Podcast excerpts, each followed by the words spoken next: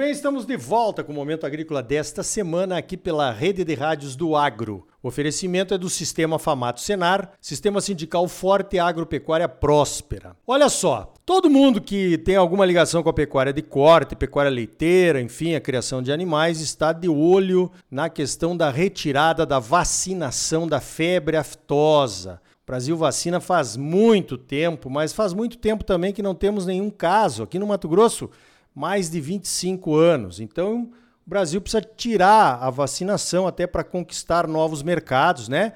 Que simplesmente não compram carne do Brasil, mesmo com a febre aftosa erradicada, mas por conta dessa vacinação que nós somos obrigados a fazer todos os anos no rebanho. A vacinação traz problemas, evidente, tem o abscesso, tem a questão de juntar todo o gado na época da chuva, sempre tem um que se machuca, tem aquele estresse. Mas, enfim, até agora tem sido o que tem mantido realmente a febre aftosa longe dos nossos rebanhos. Para conversar sobre esse assunto, eu convidei o meu amigo Francisco Pugliese de Castro, o Chico da Pauliceia, que é presidente da Comissão Nacional de Pecuária de Corte da CNA e presidente do Bloco 4 do PNEFA, o Programa Nacional de Erradicação da Febre Aftosa. Chico, tem muita gente com medo de retirar essa vacina e a febre aftosa aparecer. Isso pode acontecer, meu amigo? Bom dia. Ô Arioli, bom dia. Tudo bem com você? Olha, esse programa do PNEFA, ele foi um programa muito bem desenhado, é um programa de 10 anos, né? Ele começou em 2016, perdão, começou em 2017 e vai até 2026. Todos os estados precisam fazer várias ações, mais de 40 ações por estado.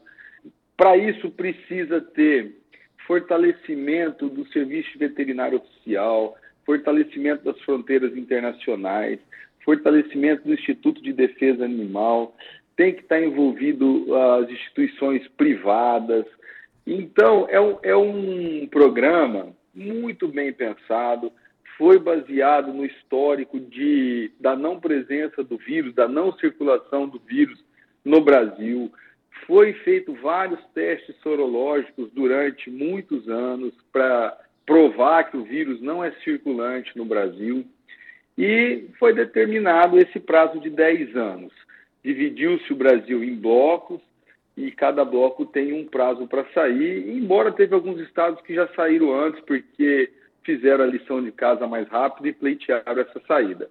Então eu sempre digo, é um programa feito com muita responsabilidade e com muito critério. Não foi, não, não, não foi um dia alguém acordou e falou, ah, resolvemos tirar a vacina do Brasil. Não é assim. É com responsabilidade para que a gente possa chegar no status de livre de febre aftosa sem vacinação e principalmente sem colocar o país, a pecuária do Brasil em risco. Perfeito. Eu assisti a sua live organizada pela CNA, nossa Confederação de Agricultura e Pecuária do Brasil. Para mim isso ficou muito claro, né? Muitas vezes o produtor realmente pensa, não, agora eu não preciso mais vacinar, né? Então isso eh, tá bom, eu não me preocupo mais com isso.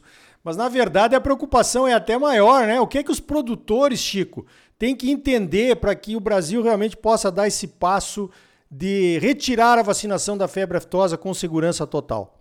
Olha, primeiro é a vigilância contínua. Né? Nós temos um programa que o Ministério da Agricultura faz e ele avalia o serviço de veterinário oficial de todos os estados, que é o Quali SV. O Quali SV ele é um programa que não é um programa dentro do PINEFA. Ele começou dentro do PINEFA, mas ele vai ser um programa que ele vai se estender eternamente, porque cada vez mais o programa de vigilância ou o sistema de vigilância e o serviço de veterinário oficial vai ter que ser mais é, fortalecido, porque nós vamos precisar estar cada vez mais vigilantes.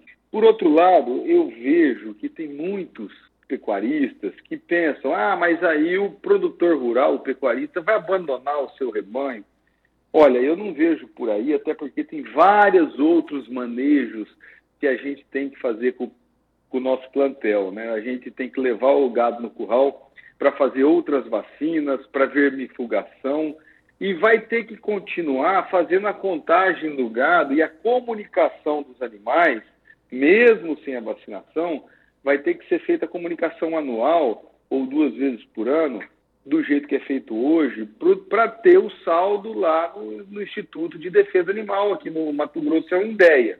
Então, o cuidado com os animais continua igual. Por outro lado, se você pensar que ah, o produtor agora não vai precisar mais vacinar contra a febre aftosa, ele vai abandonar o gado, que pecuarista é esse? Só leva o gado no curral porque ele é obrigado a vacinar contra a febre aftosa?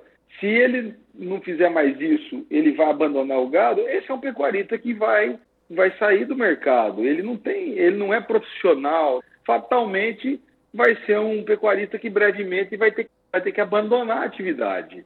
Porque quem quer se manter no mercado tem sim que controlar os animais, que levar os animais para fazer as vacinas, as outras necessárias, vermifugação, o cuidado com o manejo que está cada vez mais tecnificado e mais, e mais, tecnológico continua. Então não tem um, eu não vejo problema nenhum. Positivo. Na verdade, nós temos todos que entender né, que o Brasil está crescendo muito nas exportações de carne bovina. Isso é muito bom para todo mundo, né? É bom para o nosso mercado, é bom para a população, para todo mundo. Então, cada vez mais a exigência vai ser maior, começando, é claro, pela, pela exigência sanitária, né? Agora, Chico, no caso aqui do Mato Grosso, que já vai poder retirar a vacinação, parar de vacinar o ano que vem. E a nossa fronteira seca com os países aqui limítrofes do estado, como é que fica? Olha, primeiro a gente não pode mais usar essa frase, né? A Bolívia não tem mais a mesma qualidade sanitária. Não é isso. Hoje não é isso que a gente vê. Hoje a Bolívia está no mesmo status sanitário do Brasil. Ela é livre de febre aftosa com vacinação, que é o mesmo do Brasil, e ela também pleiteou para sair livre sem vacinação e brevemente ela vai ser livre sem vacinação. Então a gente tem que desmistificar que a Bolívia abandonou o seu rebanho. Isso aí podia ser no passado, que no passado o Mato Grosso também era muito difícil, tudo era muito difícil, mas hoje não está mais assim. De toda forma, a, o Mato Grosso ajudou muito a Bolívia no, nos primórdios, né? A gente cedeu vacinas, foi vacinado o gado da fronteira lá na Bolívia, o gado boliviano com, com vacinas doadas pelos produtores brasileiros, inclusive pela FAMATO. Então tem toda uma história de luta contra isso. Mesmo assim, tem as, as barreiras móveis que o INDEA está utilizando nas fronteiras, tem o GEFRON, tem várias ações que o governo faz, que o governo estadual faz, para poder manter monitorado, e o governo também, principalmente através do INDEA, para manter monitorado as fronteiras com tranquilidade, para que não haja nenhum tipo de risco ali na fronteira internacional. Então, o Mato Grosso tem 32 milhões de cabeça, a Bolívia tem 9. Tinha 9 um tempo atrás, deve ter 10.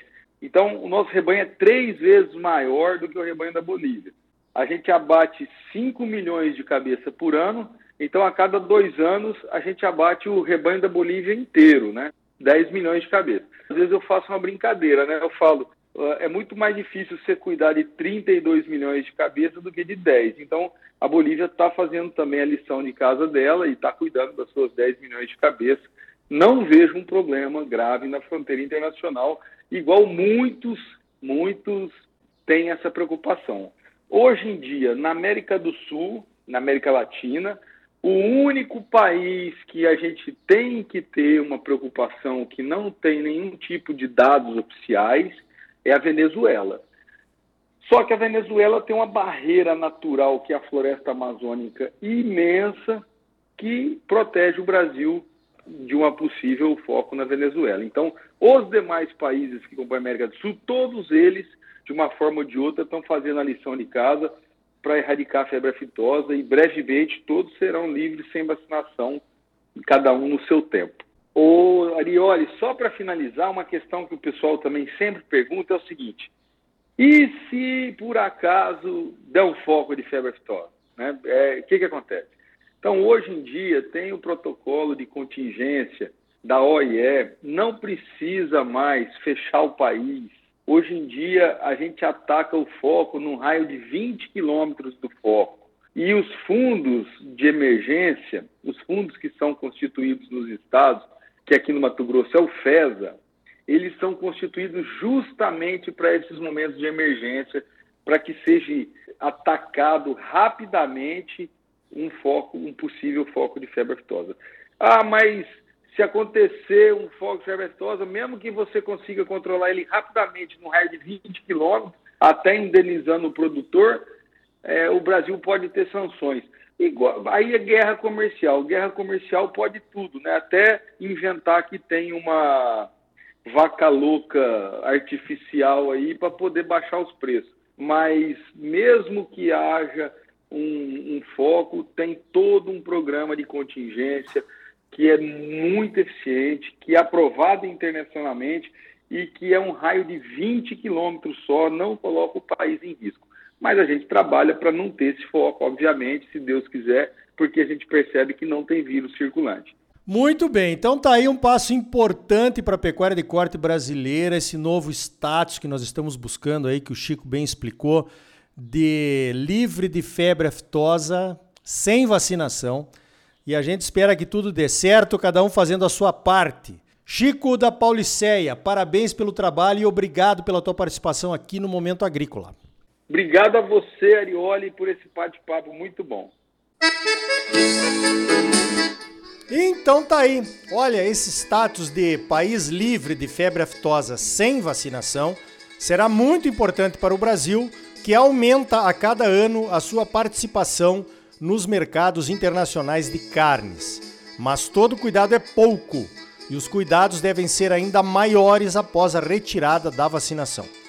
No próximo bloco, vamos falar com o Zezé Cismeiro, o novo presidente em exercício da AproSoja Brasil Quais são as principais ameaças nas quais a ProSoja trabalha e o risco que corremos em deixar assuntos sensíveis e estratégicos para resolver depois das eleições? É logo depois dos comerciais. E ainda hoje vamos falar sobre pragas quarentenárias. Senar Mato Grosso, mais de 350 cursos gratuitos à sua disposição. São gratuitos porque já foram pagos pelos produtores rurais do estado.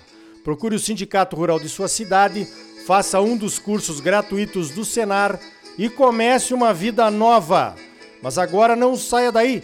Voltamos já com mais momento agrícola para você. Música